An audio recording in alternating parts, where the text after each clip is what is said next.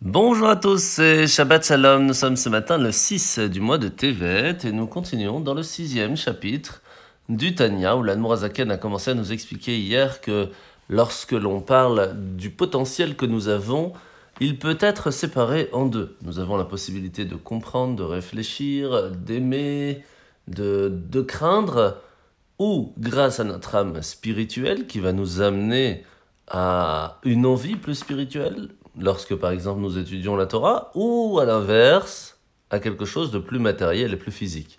Mais il faut comprendre aussi que il y a certains niveaux qui peuvent être totalement différents. Tout simplement par exemple, un enfant très petit il peut se mettre en colère pour pas grand-chose, alors que pour un adulte, cela paraîtrait totalement insignifiant. Pourquoi Parce que son esprit n'est pas encore totalement ouvert, n'est pas encore totalement euh, fort pour comprendre ce qu'est la vie, en tout cas à son niveau. Mais il faut savoir que pour un adulte, cela peut être aussi le même souci, parce que quelqu'un de plus âgé, de plus sage, avec une compréhension de la vie ou du but de sa vie, va être différent et va donc agir, interagir, ressentir des choses d'une façon totalement différente. À partir de là, nous devons comprendre comment ça fonctionne.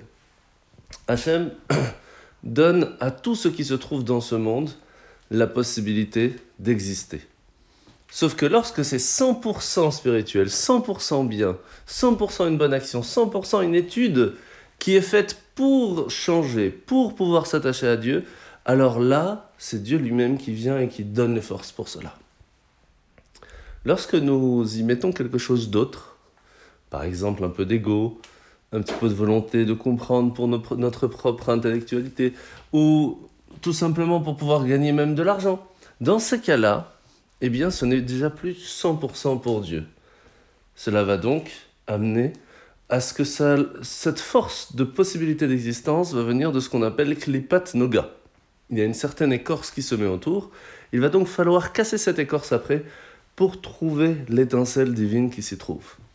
C'est une chose qui est, on va dire, plus ou moins parvée, qui va permettre d'être utilisée pour le bien ou l'inverse. Par contre, il y a des choses qui sont totalement interdites, que ce soit dans la nourriture, dans les actions, dans les endroits.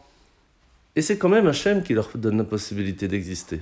Et ça, on appelle ça Meprinat Achoraim. Comme si Hachem leur donnait par-dessus de l'épaule, de l'autre côté, à l'inverse. Il n'a pas envie de leur donner la possibilité d'exister, mais il le fait pour nous donner le libre arbitre. Et donc avant de faire quelque chose, de prendre la décision de manger, de parler, de dire, de faire, on doit se poser la question. Qu'est-ce qui va faire qu'à ce moment-là, nous allons recevoir la possibilité d'exister? Qu'est-ce qu'il reçoit? Comment reçoit-il la possibilité d'exister? Est-ce que grâce à ça, nous allons nous attacher à Hachem? Est-ce que cela sera 100% Ou à l'inverse, est-ce que Hachem nous donnerait la possibilité de continuer de vivre parce qu'il n'a pas le choix ou parce qu'il en a envie.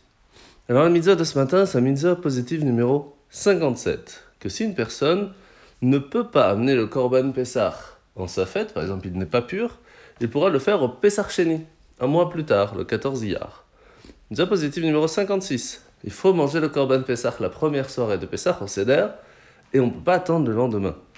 Mitzvah positive numéro 58, lorsqu'on fait le Pessah Sheni, ce sera comme le premier, ce qui veut dire manger avec le Pessah, matzah et maror ensemble convenablement. La différence, bien sûr, c'est que pour le Pessah Sheni, on peut avoir du Hametz en même temps. Alors, la paracha de la semaine, nous sommes donc à la fin de paracha de Veigash, où en prévision de son arrivée en Égypte, Yaakov va envoyer Yehuda pour établir une yeshiva pour que ses enfants et ses petits-enfants aient un endroit pour étudier. Une école juive, tout simplement. Et bien sûr, la question qui se pose, c'est pourquoi ne demande-t-il pas à Yosef de le faire? Pourquoi envoyer Yehuda? Et la réponse est simple. Yosef était occupé avec des soucis matériels, était dans le travail.